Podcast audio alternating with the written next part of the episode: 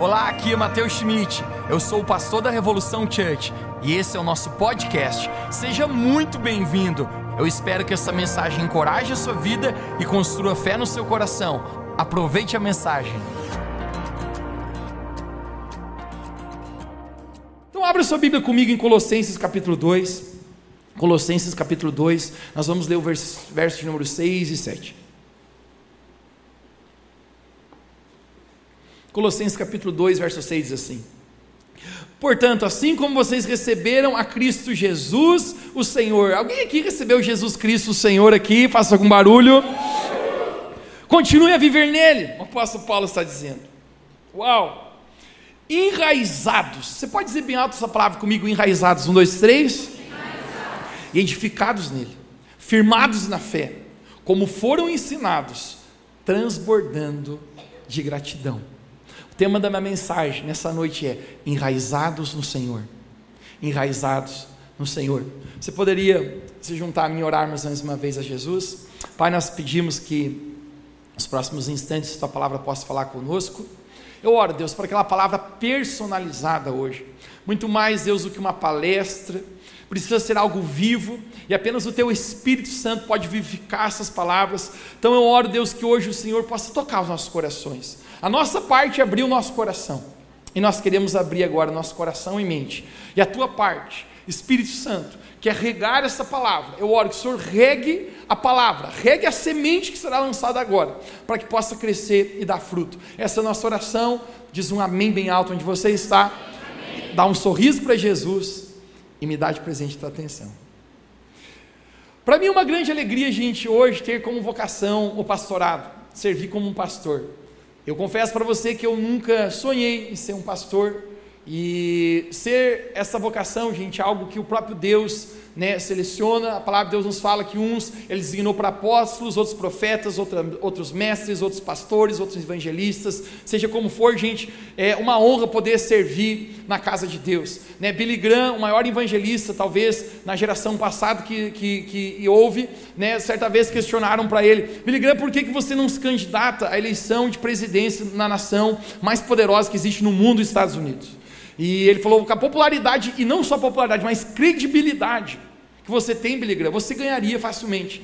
E esse Billy Graham deu um, um sorriso para aquele repórter que estava perguntando isso para ele. Ele falou: Como eu trocaria a maior honra que um homem pode ter, que é servir a Deus, por uma posição natural? Uau! Né? Isso me impressiona, gente. Porque se tem uma coisa que é honrosa é servir a Deus. E eu sou muito grato a Deus por ter oportunidade do chamado em servir a Jesus, servir as pessoas. Esse é o maior propósito que existe sobre a face da terra. Mas se compensando isso, gente, né, a maioria das pessoas conhece aqui, né, eu me consegui me formar numa faculdade também, né? Alguns também discordam e pensam, eu não acredito. Eu trouxe o diploma hoje, pessoal, né? Tá ali no, no ladinho ali, quem quiser passar no final, né? Mateus, quanto tempo era a faculdade? Cinco anos, gente. Cinco anos estudando sobre árvores né? E você olha a minha cara, tem tudo a ver com árvores, né? Você olha, nossa, Mateus, você tem tudo a ver com isso aí, né? Eu recordo uma, uma vez que estávamos estudando, né, sobre raízes e árvores e plantas, e uma professora olhou eu no, no fundo da sala, ela falou, Mateus, por que você está aqui? Eu falei, na aula? Na aula, né? Não deveria estar aqui? Ela falou, não, eu estou sendo indiretamente perguntando outra coisa por que, que você está fazendo essa faculdade? Eu falei, sim, porque é o que, que deu aí, né?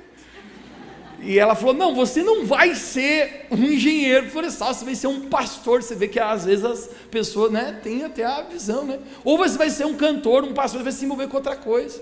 Então, se eu fosse você, eu botava a mochila e ia para o lugar onde você tinha que ir. E eu falei para ela: Ó, oh, professor, o que, que eu vou falar para ti? Mas eu acredito que Deus me colocou nessa estação aqui e eu preciso frutificar aqui, eu estou aqui dá aula aí, deixa eu aqui, né? né? Já viu aquele negócio, né? E foi uma beleza, né? Ela era uma querida, uma, uma professora muito querida, na verdade, muito gente boa. Mas se poucas coisas, gente, eu vou falar para você o uso dessa faculdade que eu estudei, gente. Uma coisa que eu estudei muito foi sobre plantas, sobre raízes.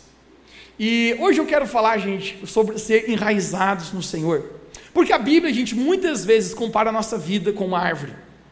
Porque nós não somos diferentes, gente, em muitas áreas da nossa vida do que as árvores. Nós somos exatamente, nós passamos por estações em nossa vida, nós passamos por processos e assim também é uma árvore.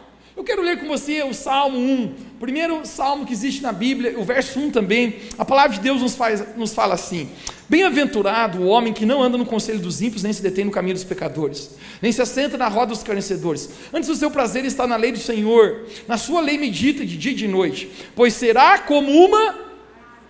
Será como uma. Alguém diga bem alto comigo, já árvore, plantada junto ao ribeiro das águas a qual dá o seu fruto no seu tempo. As suas folhas não cairão, e tudo quanto fizer prosperará. A palavra de Deus está nos comparando com uma árvore aqui. Está dizendo, bem-aventurado, ou seja, feliz, todo aquele que medita na palavra de Deus será como uma árvore, mas não apenas qualquer árvore, será como uma árvore que está plantada junto às águas, que não seca, que as folhas não caem, e que no devido tempo dá o seu fruto.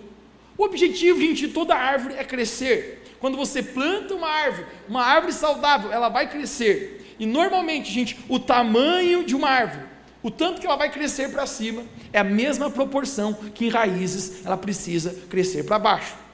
Cinco anos de faculdade para mim falar isso para você aqui, né? Glória a Deus, já usei, né? Mas árvores também, gente, têm o objetivo de dar fruto. Toda árvore, gente, né? Se fosse indagar, o fruto, o fruto é a que as pessoas mais verem. Quando você se aproxima de uma árvore, você vem esperando encontrar frutos. O que, que existe aqui dentro dessa árvore? Agora é interessante também, gente, que uma árvore, sem ter raízes, ela não consegue dar fruto. E se ela conseguir, esse fruto não vai durar. Agora, todos nós aqui, gente, também queremos dar frutos em nossa vida. Quantos aqui querem dar muito fruto em sua vida? Todos nós, nós queremos dar fruto na nossa vida ministerial, nós queremos dar fruto na nossa área profissional, nós queremos dar fruto na nossa área financeira, nós queremos dar fruto nos nossos relacionamentos. A palavra fruto, gente, significa nós chegarmos ao lugar onde nós desejamos, cumprir o propósito, aquilo que está proposto dentro do nosso coração. Porém, gente, nós, as pessoas, gente, elas estão muito acostumadas em dar evidência aos frutos, mas não dar evidências às raízes. E isso é um erro. Você muitas vezes pode desejar ter resultados públicos, mas ainda assim, gente, sem desejar o processo do secreto. As raízes é o que faz uma árvore dar fruto, e não diferente da nossa vida. Se nós queremos frutificar, se nós queremos ter frutos, se nós queremos ter resultados, nós precisamos desenvolver raízes. E hoje, gente, eu quero discorrer um pouquinho sobre esse processo de Deus trabalhar em raízes da nossa vida. E a gente deixar Deus trazer raízes. A palavra de Deus nos fala no livro de Provérbios, capítulo 12, verso 3. O homem não se estabelecerá pela impiedade, mas a raiz dos justos não será removida. Para dar frutos verdadeiros, Deus precisa fazer eu maior por dentro do que eu sou por fora. Um homem que foi tão grande, ele foi muito usado por Deus, esse homem deu muito fruto. Quando a gente olha a vida dele é inquestionável. E eu quero falar a respeito dele um pouquinho hoje para ti, para pregar sobre isso. Foi um homem chamado Davi. Você pode dizer comigo esse nome? Diga Davi. Davi. O rei Davi é muito conhecido. Literalmente, a gente não tem nenhuma pessoa nesse auditório que provavelmente você nunca tenha ouvido falar a respeito do rei Davi. Sem dúvida, ele foi o maior rei que a nação de Israel já teve. Salomão, seu filho, foi incrível. Né? Mas a gente consegue entender que Salomão já herda, gente, uma herança. Ele já herda um reinado próspero. Então, Davi, gente, sem dúvidas, foi o maior rei que já, já existiu. O próprio Deus, quando vai mencionar e falar a respeito de Davi, Deus fala assim: está aqui um homem, aponta para Davi e fala assim: está aqui um homem que é segundo o meu coração. Gente, você consegue imaginar a moral que tem esse cara. Você imagina Deus falando: esse cara aqui tem um coração parecido com o meu. Gente, eu não sei a você, mas para mim esse negócio aqui é mais do que elogio. Esse negócio é o êxtase que alguém pode chegar. Ter um coração tão parecido com o de Deus, a ponto de dizer, de tanta bondade, de tanto caráter, que esse cara tem um coração parecido com o meu. O próprio Jesus Cristo, Filho de Deus, quando ele vem a esse mundo, ele é chamado de filho de. Davi. Obviamente, porque ele vem da linhagem geracional de Davi. Então, desde Davi, né, que começava desde Abraão, chega na linhagem, passa por Davi e chega até Jesus. Mas Jesus é chamado de filho de Davi. Ou seja, nós não temos dúvida, gente, do grande homem, do homem frutífero esse cara foi. Se a gente fosse pensar assim, numa árvore comparada a Davi com uma árvore, ele foi uma grande árvore que deu muito fruto. Mas por trás disso, gente, por trás de todo o fruto aparente na vida de Davi, a gente muitas vezes não consegue ver, gente, todas as raízes invisíveis que Deus precisou construir na vida desse homem antes de ele dar esses frutos que ele deu. Eu costumo dizer, gente, que todo mundo quer ser Davi reinando no palácio. Mas muitas vezes, poucos, gente, querem ser Davi, cuidando no campo das ovelhas. E essa é a primeira coisa que eu quero conversar contigo aqui nessa noite, é aprendendo a ser fiel no campo das ovelhas. Eu não sei se você conhece detalhes sobre a história de Davi, mas Davi era um pastor de ovelhas. Talvez você pense, Mateus, essa profissão é significativa? Naquela época não. Naquela época, profissão significativa era estar na guerra, tanto que os irmãos de Davi estavam na guerra. Davi, ele cuidava de ovelhas, provavelmente as ovelhas, esse rebanho não era dele, esse rebanho era dos seus, as ovelhas do seu pai, o que a palavra de Deus fala, e ele é incumbido de uma tarefa. Davi, você precisa cuidar das ovelhas da casa do seu pai. E Davi, gente, ele passa a maior parte do tempo dele ali com ovelhas, no campo. Agora, o lugar, gente, onde Deus forma raiz na nossa vida, sempre é no campo. É quando ninguém está olhando. Davi está lá no pouco. Davi ele está lá simplesmente cuidando de ovelhas, um papel insignificante para muitos. Mas Davi, gente, ele está sendo fiel naquilo que foi proposto para ele fazer. Mais importante do que crescimento é fidelidade. Muitas pessoas cresceram sem serem fiéis. Pode ter dado certo, mas não foi certo. Deus, quando ele mede sucesso, Deus, quando ele olha, ele olha as raízes. E Davi, gente, ele está lá no campo. Um homem e uma mulher de Deus, gente, sempre são formados em recintos secretos pelo Senhor. Davi está naquele campo. Você consegue imaginar que tarefa é essa? Né? Eu nunca tive envolvimento muito claro com ovelhas, mas nessa faculdade qual eu fazia também tinha uma, uma, um curso que chamava de veterinária e tinha dois colegas meus que estagiavam no, no, no lugar das ovelhas. E a gente já falava na quarta-feira, que era que a gente tinha uma disciplina com os dois, a gente falava assim para os outros guri, ó oh, rapazada, né, vamos fazer como sentar longe daqueles caras, senão não aguentamos o perfume ovelhão. Né? Gente, eles vinham num cheiro, né? Porque eles estão trabalhando com as ovelhas, né? Aí eles saíram do estágio direto para a aula, gente, era um cheiro de ovelha, né? E aí às vezes você sentava perto, você ficava a aula inteira pensando que você estava com as ovelhas ali. E é interessante, gente, que Davi, ele simplesmente tem aquele, aquele papel na vida dele. Mas nesse momento, gente, vou falar para ti, ali Deus ia ensinar coisas na vida de Davi. Porque Davi, ele tinha um grande propósito, ele tinha um desejo no coração dele, tinha uma preposição, ser usado por Deus, se tornar rei da nação, conduzir a nação de Israel. Mas Davi, gente, estava no campo. Eu tenho certeza que, como Davi, gente, todos nós aqui, nós temos dentro de nós desejo de dar frutos, desejo com uma árvore crescer. Mas a pergunta é: como você deixa Deus trabalhar na sua vida, na estação que você está no campo? Ascensão da vida de Davi, você conhece quando começa a mudar as coisas para ele. É quando ele mata um gigante muito conhecido, famoso, chamado Golias. Diga comigo essa palavra, diga Golias. Olha para a pessoa que está perto de você e olha se tem um Golias aí do lado do seu lado aí, né? Tá mais para um pincher, né? Do que um Golias, né? Mas pode ser que alguém encontrou um Golias aí, né? Gente, a Bíblia conta, né, no livro de 1 Samuel, inclusive eu quero encorajar a igreja a ler o livro de 1 e 2 Samuel no Velho Testamento, fala muito a respeito da vida de Davi. Mas esse homem chamado, gente, Davi, ele está no campo cuidando das ovelhas, sendo fiel àquilo que Deus havia colocado na mão dele. E aí se levanta um grande gigante, o qual todo o exército de Israel está com medo. Né? Se a gente fosse usar a expressão lagiana aqui, o povo amarelou. Né? O povo está com medo, pensando assim, rapaz, lá em frente esse grandão, é, é, morte na certa, e morreu, né? é aquele negócio. E Davi, ele cuidando das ovelhas, ele é incumbido gente, de levar comida para os seus irmãos. Olha aí, gente, essa é a tarefa de Davi. Quando ele chega lá, ele se depara com Golias. E aí ele diz: Eu vou enfrentar esse grandão aí. O homem, gente, responsável pela nação de Israel, talvez o homem mais temido, é o rei Saul. Rei Saul ele tinha uma armadura. Rei Saul era um valente, um, um homem experiente na guerra. E quando Saul vê Davi levantando a mão, dizendo: Eu vou lutar com esse gigante incircunciso, não na minha própria força, mas eu vou lutar na força do Senhor. E ele vê Davi animado, dando um reboleixo, assim, deixa para nós. E Davi, e Saul fala: Não, rapaz, você não está entendendo. Esse homem é um homem de guerra.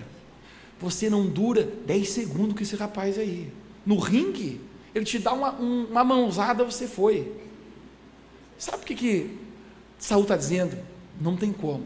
Mas eu me surpreendo, gente, agora com as palavras de Davi, eu quero mostrar para você, vamos abrir juntos em 1 Samuel, capítulo 17, versos 34 e 35. Nós notamos o que Davi responde para o rei Saul. Conecte comigo. 1 Samuel 17, 34. Mas Davi argumentou diante de Saul. Diga comigo, argumentou diante de Saul. Conecte o que acontecia no campo. Lembra de Davi no campo? Quando o teu servo, ele se chama de servo, apacentava as ovelhas de seu pai, e surgia um leão ou um urso feroz que arrebatava uma ovelha do rebanho, eu saía após ele e o feria, e livrava-o da sua boca, e quando ele se levantava contra mim, lançava a mão na sua barba, o feria e o montava. Uau! Sabe o que Davi está dizendo? Você acha que eu não aguento com esse gigante? Deixa eu contar para você o que Deus me ensinou quando eu estava lá no campo. Você acha que eu não posso dar um fruto de derrubar Golias? Deixa eu mostrar para você, Saul, as raízes que estão na minha vida.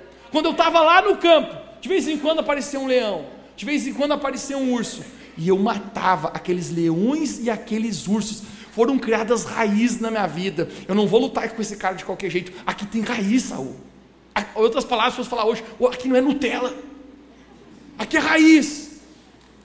Gente, e quando a gente fala a respeito de ursos e leões, você pode falar comigo bem alto, diga leões e ursos.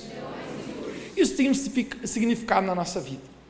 Quando a gente pensa sobre leões, gente, né, o leão é inquestionável, ele é o rei da selva. Quem aqui é fã do Rei Leão? Quem é fã do Simba aí, gente? Então, é, vocês não têm graça, muito poucos gostam do Rei Leão. Era o desenho da minha infância, né? gostava do Simba e odiava as hienas, né? Mas o rei, o rei leão, gente, né? O leão, ele é o rei da selva. O leão, ele não tem medo de ninguém. Eu nunca tive a oportunidade, por exemplo, de estar na África, gente, né? Mas um amigo meu, ele teve lá e ele disse que ele ouviu o bramido, o rugido de um leão. E ele fala uma coisa interessante: Mateus, depois que o leão ruge, existe silêncio na selva. Você imagina o leão então assim, né? Acho que nem vou, vou tentar, né? Que pode ser que não. Vamos tentar. Imagina o leão. Parece mais um cabrito do que um leão, né, gente? Mas diz quando o leão ruge, gente, em outras palavras, todo mundo abaixa a bola. O leão, gente, é o rei da, da selva. O leão pode pesar mais de 300 quilos. O leão, gente, né, literalmente, né, ele, ele tem, eh, se ele dá uma patada em você, ele pode provocar um ferimento de mais de 10 centímetros no seu corpo. Ele é veroz ele é devorador. O leão é imponente, gente. Mas o que, que significa o leão na nossa vida, gente? O leão na nossa vida, gente, significa as nossas lutas internas que todos nós temos entre fazer o que é certo e o que é errado. Você já descobriu, gente, que nós temos uma luta? A nossa natureza é como um leão, às vezes, rugindo. A briga pelo certo e errado, pela pureza e pela sujeira por viver uma vida de santidade, consagração a Deus, ou viver uma vida é, voltada para os prazeres desse mundo da minha própria carne. Interessante. Um jovem esses dias apro se aproximou de mim e ele falou: Pastor, eu queria conversar contigo. Eu falei: Claro, vamos marcar um horário. Né? E quando ele foi lá para conversar comigo, eu falei: Conta aí, meu filho. Ele falou assim: Ó, oh, pastor, eu vou ser bem sincero. Eu gostei da sinceridade dele. Ele falou assim: ó, Falei: Qual que é o teu problema? Ele falou assim: ó, Pastor, eu estou muito tarado. E eu falei, é esse o teu problema, meu filho, né? Ele é, eu estou com uns pensamentos, sim, muito ruins, pastor. Né? Eu estou com uns pensamentos tão impuros na minha mente, né? Eu olho as mulheres, e daí eu olho as mulheres e já começo a olhar e imaginar umas coisas, pastor, as coisas malignas, né? E eu descobri o que esse camarada está camarada tá falando comigo. Cadê, cadê os homens aqui nessa noite?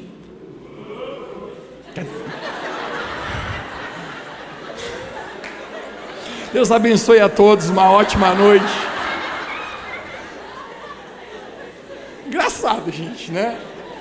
Eu quero falar primeiro com os homens, depois com as mulheres. Gente, todos nós, homens, temos leões para matar dentro de nós.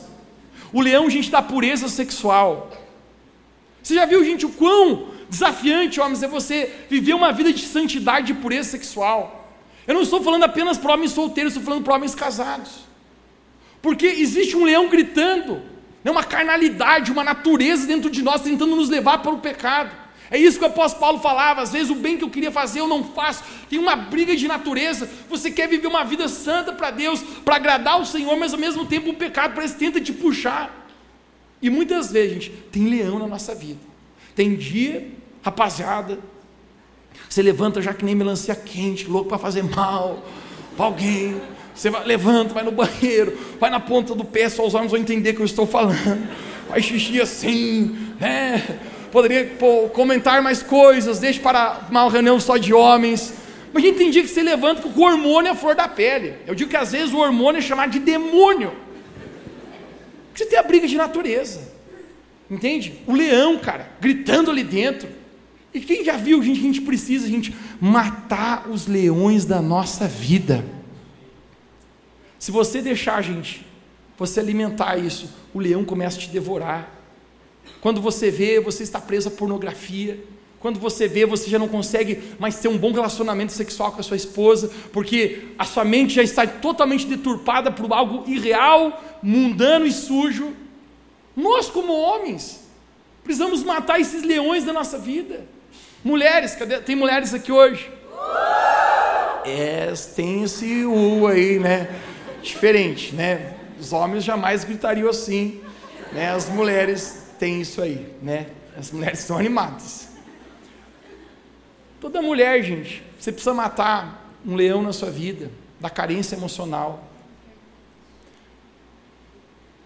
Quanta carência emocional. Se os homens, gente, têm essa necessidade, esse leão para matar, da pureza sexual, não que a mulher também não enfrente isso, não que o homem não enfrente o outro lado, mas as mulheres têm uma carência muito mais emocional. Que vontade de receber um abraço hoje.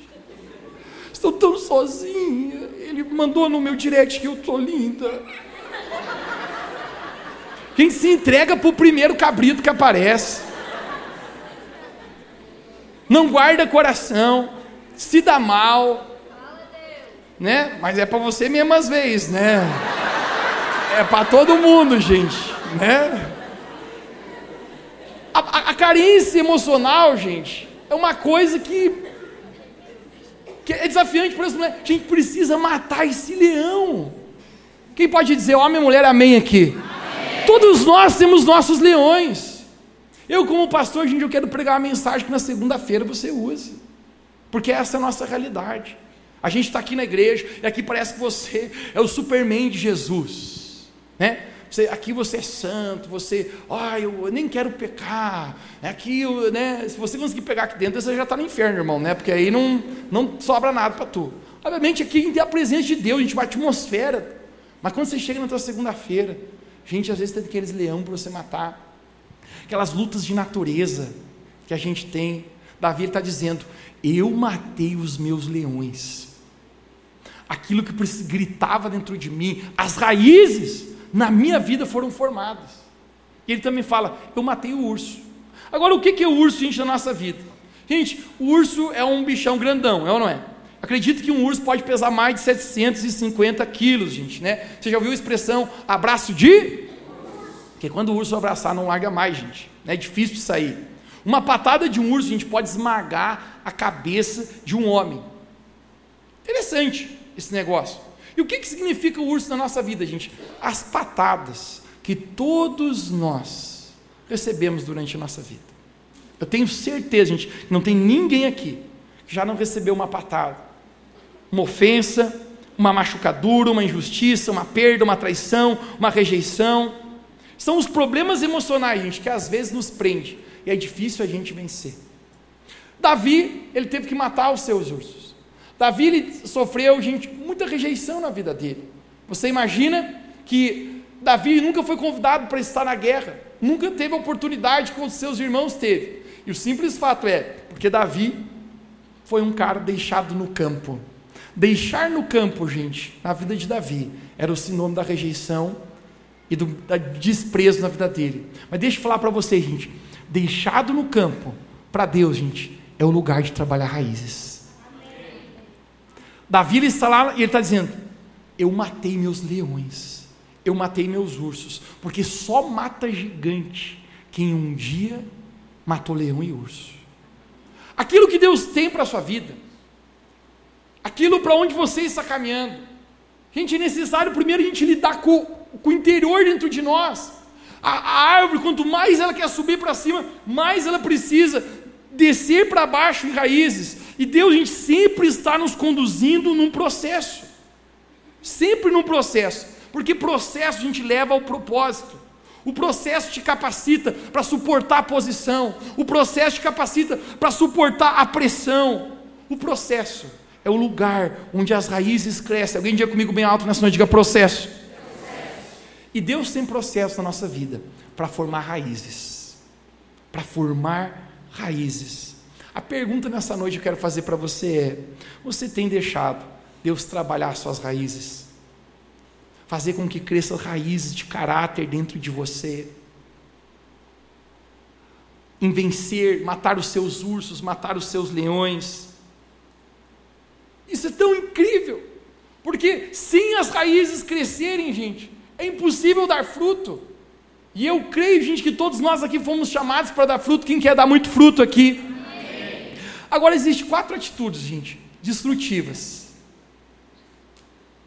de pessoas que não entendem o processo de Deus na vida delas. Todos nós aqui, gente, vamos passar por processos de Deus, porque Deus, quando Ele olha você, gente, Deus está mais interessado no seu interior do que no seu exterior. Você pode estar bonitinho por fora, tua rede social pode ser bacaninha, meu camarada, mas Deus está contemplando sempre teu coração, os bastidores, as raízes. Então Deus está interessado no nosso coração. Agora existem quatro atitudes, gente, quatro atitudes destrutivas de pessoas que não entendem esse processo que Deus está tentando fazer em, em, trazer raiz na vida delas. E a primeira que eu quero falar hoje, gente, é pessoas que querem estar no processo de outra pessoa. Querer estar no processo de outra pessoa. Gente, a nossa cultura, por causa da comparação, ela perdeu a capacidade de celebrar a estação que ela está. Já provou pensar, gente, que muitas pessoas elas caem em cego da comparação. Com o ciclano foi assim, com o Deltrano foi daquele jeito, a Maria casou com 21, o João casou com 23, o Ricardo já tem um milhão. E às vezes, você está no lugar certo, olhando para o lugar errado. Quantas vezes, gente, eu já me senti fazendo aquilo que Deus chamou eu para fazer, mas os meus olhos pensando: olha aquele cara, olha o que aquele outro está fazendo, olha aquele onde aquele lá está. Quando nós nos comparamos, gente, com o processo na vida de outras pessoas, é o momento, gente, que é uma atitude destrutiva para criar, criar raiz dentro de nós. E a gente precisa entender que Deus, gente, Ele mira a nossa vida, Ele tem todas as coisas debaixo do seu controle. Quem pode dizer um amém aqui? Deus sabe exatamente, gente, a estação que você está. E na estação que você está, Ele quer produzir as raízes que você precisa para um dia você dar os frutos que Ele quer que você dê. Agora, se você não confiar nisso, se você comparar com outras pessoas, se você ficar olhando à sua volta e não entender o processo que Deus está fazendo contigo, você perderá a oportunidade de Deus criar raízes na estação que você está. Outra atitude destrutiva, que eu quero falar, isso aqui tão importante, é resistir às lições que Deus está tentando te ensinar através das circunstâncias. Deixa eu falar algo para ti, gente. Deus fala o tempo todo. A pergunta é: você está ouvindo? Algo que eu descobri, gente, nessa vida que as circunstâncias têm o poder de nos ensinar. As circunstâncias nos ensinam. Se estamos hoje gente, sendo comparados com uma árvore, aqui, toda árvore, gente, ela sofre um processo de poda na vida dela. E essa poda, gente, são as circunstâncias que Deus permite vir na nossa vida para que eu e você possamos crescer. A poda, ela tem um objetivo de crescimento. Você pode dizer bem alto como diga poda? Tem objetivo de crescimento. E as circunstâncias da nossa vida, gente, muitas vezes Deus vai permitir. Conversava ontem com, com, com um amigo, né, ele tá, tem frequentado a igreja há cinco, há cinco meses. Ele falou: Mateus, a minha situação era o seguinte. Eu estava minha vida sem, sem prioridades, sem buscar Deus, longe de Deus, relacionamento tudo errado.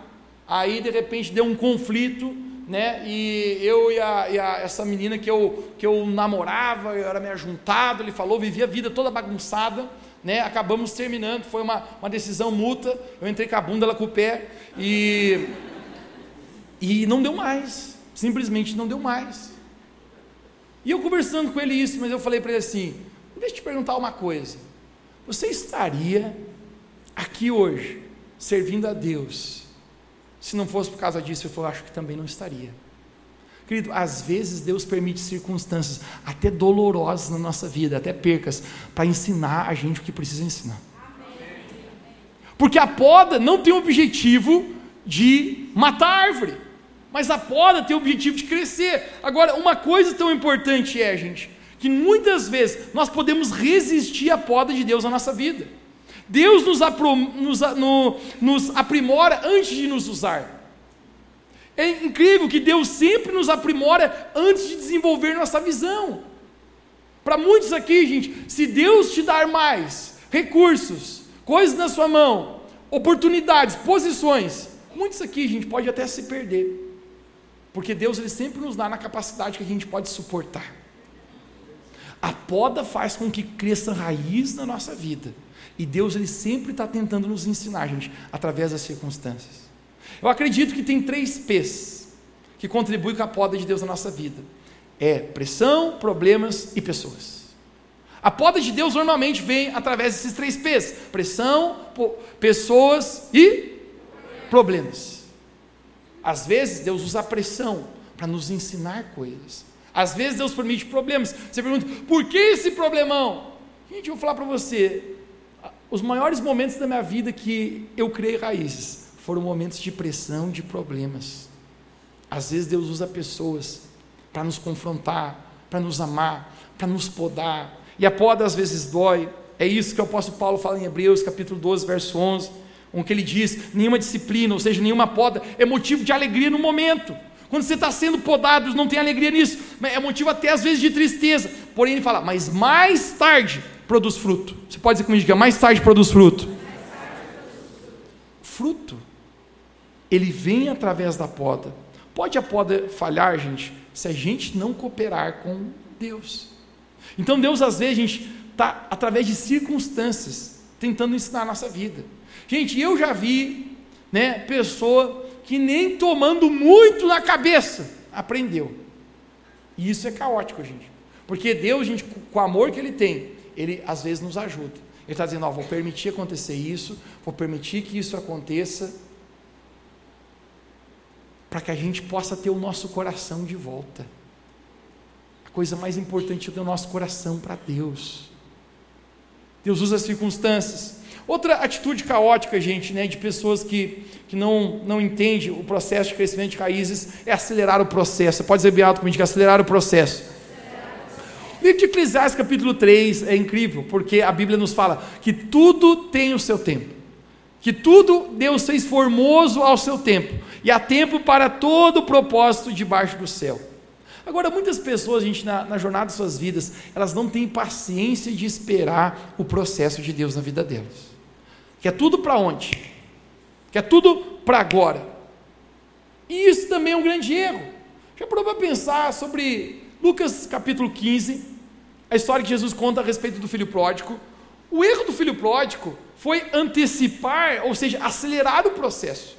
O filho pródigo, ele tinha direito a uma herança, você concorda comigo? É claro, ele tem um pai, o pai dele, não sabemos que idade tinha, mas entendemos, gente, que herança é uma coisa que você recebe quando seus pais morrem. E o filho pródigo chega e fala: Eu quero acelerar o processo, me dá a herança, a parte que me cabe agora. O pai dele fica triste e dá a herança. O que a gente nunca para para pensar é que a gente não sabe quanto tempo o filho pródigo fica com aquela herança. A ideia é que se tem é o quê? Ele pegou e já foi para uma terra distante, gasta tudo, viveu uma vida hashtag, na loucura em Las Vegas. Mas o simples fato é que eu acredito que talvez ele ficou com um tempo com a herança ali. Mas daqui a pouco, gente, o acelerar o processo faz a gente ir lugar que a gente nunca gostaria de ter ido depois. Faz a gente ir para lugar que a gente nunca deveria ir. E eu sinto, gente, falar profeticamente aqui nessa, nessa noite, que tem pessoas que você está numa estação que você não está feliz, não está acontecendo do jeito que você gostaria de estar acontecendo. Mas deixa eu falar para você, continue confiando no tempo de Deus para a sua vida. Não acelere o processo. Não pule as etapas. E essa é o meu quarto e último ponto. Tentar pular, queimar etapas, isso também é um grande erro. Pegar atalhos. Às vezes a gente gosta de pegar atalhos, a gente tem a sensação que pegar atalhos vai nos levar mais cedo para concluirmos o processo. Mas isso é uma grande mentira. Você sabia que Davi, ele foi tentado Davi ele foi tentado a pular etapas, a pegar atalhos, a queimar processos. Davi, mais posteriormente, ele foi ungido como rei. E Davi, quando ele foi ungido como rei, acredite que no momento que ele foi ungido como rei, ele demorou 12 anos. 12 anos, não são 12 dias e nem 12 meses, são 12 anos para se tornar rei da nação de Israel. Mas do dia que ele foi ungido, gente, o rei Saul começa a persegui-lo. Rei Saul estava com um coração tão duro, ele estava com ciúmes de Davi, e ele simplesmente ele tenta matar Davi. Por 12 anos, gente, Davi, ele vive como um peregrino. Ele vive em desertos e em cavernas, fugindo do rei Saul. Agora eu quero que você imagine, gente, o quão difícil esse negócio foi para a vida de Davi.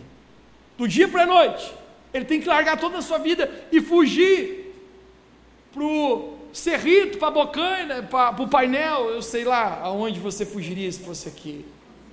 Ele tem que fugir, ele larga toda a sua vida. E o rei Saul deseja matá-lo. Mas é interessante essa história. Em 1 Samuel capítulo 24, a Bíblia fala que certa ocasião, Davi estava com seus homens no deserto, e de repente, um dos seus homens traz uma notícia para Davi e fala: Davi, você não sabe. Deu, liga um negócio, hoje é o dia de sorte a gente acabou de encontrar. Saul está aí dentro dessa caverna, com os homens dele, e eles estão todos dormindo. É a tua chance, Davi. Pega a tua espada, corta a cabeça de Saul e resolve teus problemas. A gente vamos pensar numa lógica natural aqui, justo ou não é? É claro.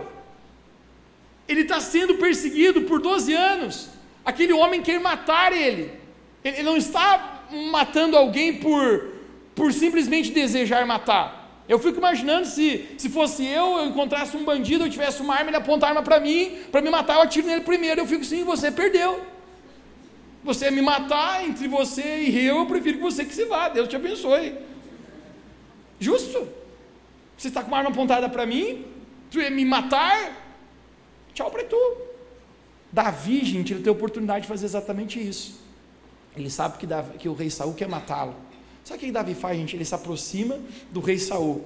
E quando ele chega ali, ele pega a sua espada e ele corta só um pedacinho da capa de Saul. E os, reis, os soldados da vida dizem: Você é doido, mano? Corta a cabeça desse cara. Corta a cabeça. Os teus problemas vão acabar. Você vai ser rei. Acabou o negócio. Você, você vai ter um atalho, meu irmão, daqueles bacana. Davi está dizendo: não, gente, não vamos pular etapa. O momento que Deus quiser me levar a ser o rei da nação de Israel é com Deus, não é comigo. Interessante que Davi se arrepende depois até de ter cortado um pedaço do manto. Ele diz assim: Eu não podia ter tocado nem no ungido do Senhor. Me perdoe. Sabe o que Davi está ensinando aqui, gente, para nós? Que pular etapas é um grande erro. Porque o lugar onde Deus quer te levar não tem a ver, gente, com as tuas próprias decisões, tua própria vontade, mas tem a ver, gente, com aquilo que Deus quer fazer na sua vida. Davi ele não está dizendo, eu quero pegar o fruto antes da hora, ele está entendendo. Se Deus não me colocou ainda como rei, é porque ainda tem raiz que precisa ser formada aqui dentro de mim. É porque tem coisa aqui no meu caráter, na minha vida, que precisa ser formada. As raízes da nossa vida, gente, são que determina os frutos que nós vamos dar. Todos nós um dia estaremos perante o Senhor. E eu acredito, gente, que nesse momento, aquele que sonda mentes e corações, que nada está oculto aos seus olhos, ele vai olhar para nós. Como estão nossas raízes, gente? Hoje, eu quero encorajar você nessa palavra. Os seus ursos e os seus leões. O que está dentro de você que você precisa matar, urso e leão? Talvez você tomou patadas de um urso, você foi ofendido.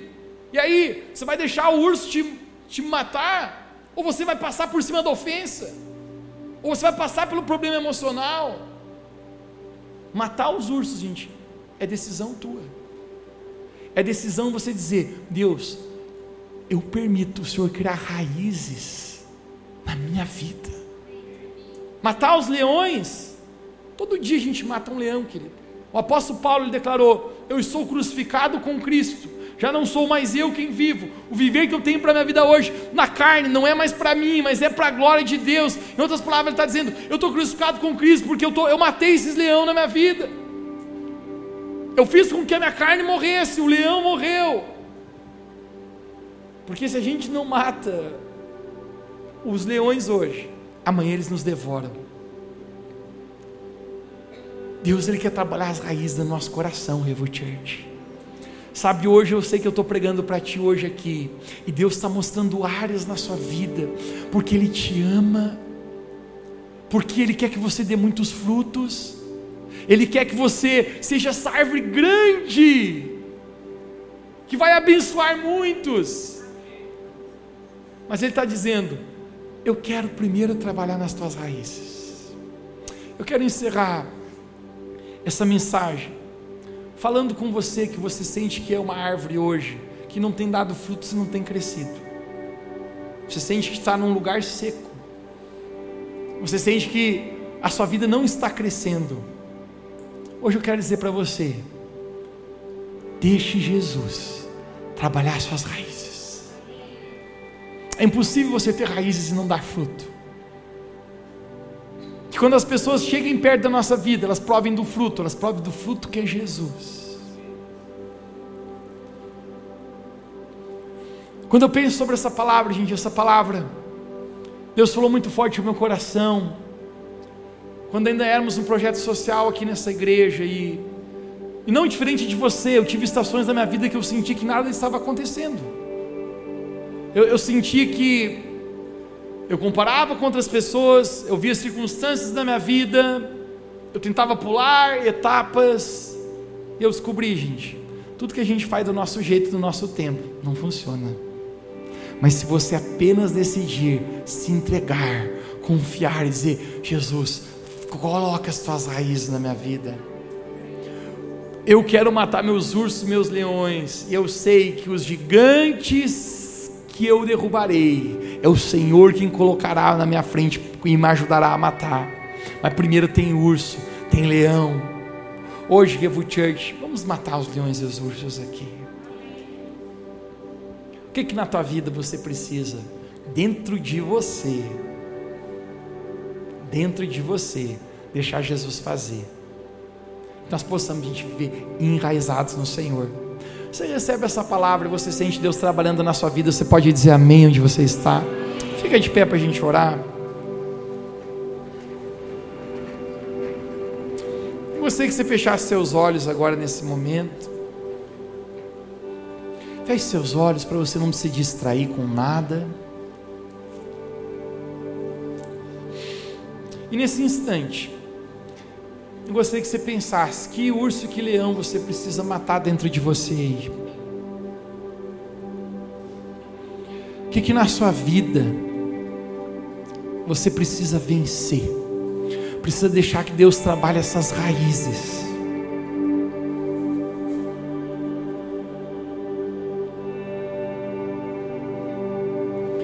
Deus ele ama tanto você. A palavra de Deus fala: Eu é que sei os pensamentos que eu tenho a seu respeito, são planos de bem e não de mal, para nos dar um futuro, um futuro desejável. Mas antes Ele quer colocar raiz na sua vida, para que quando você receba na sua mão, as suas raízes possam suportar aquilo que você vai carregar. Deus Pai, eu quero te agradecer por essa noite, eu quero te agradecer pela tua palavra desse lugar.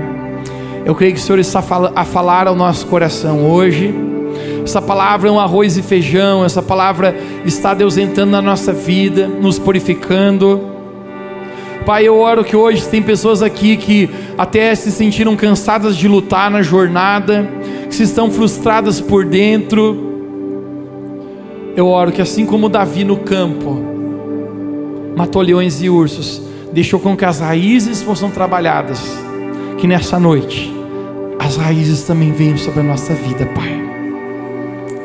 Essa é a nossa oração hoje, Espírito Santo.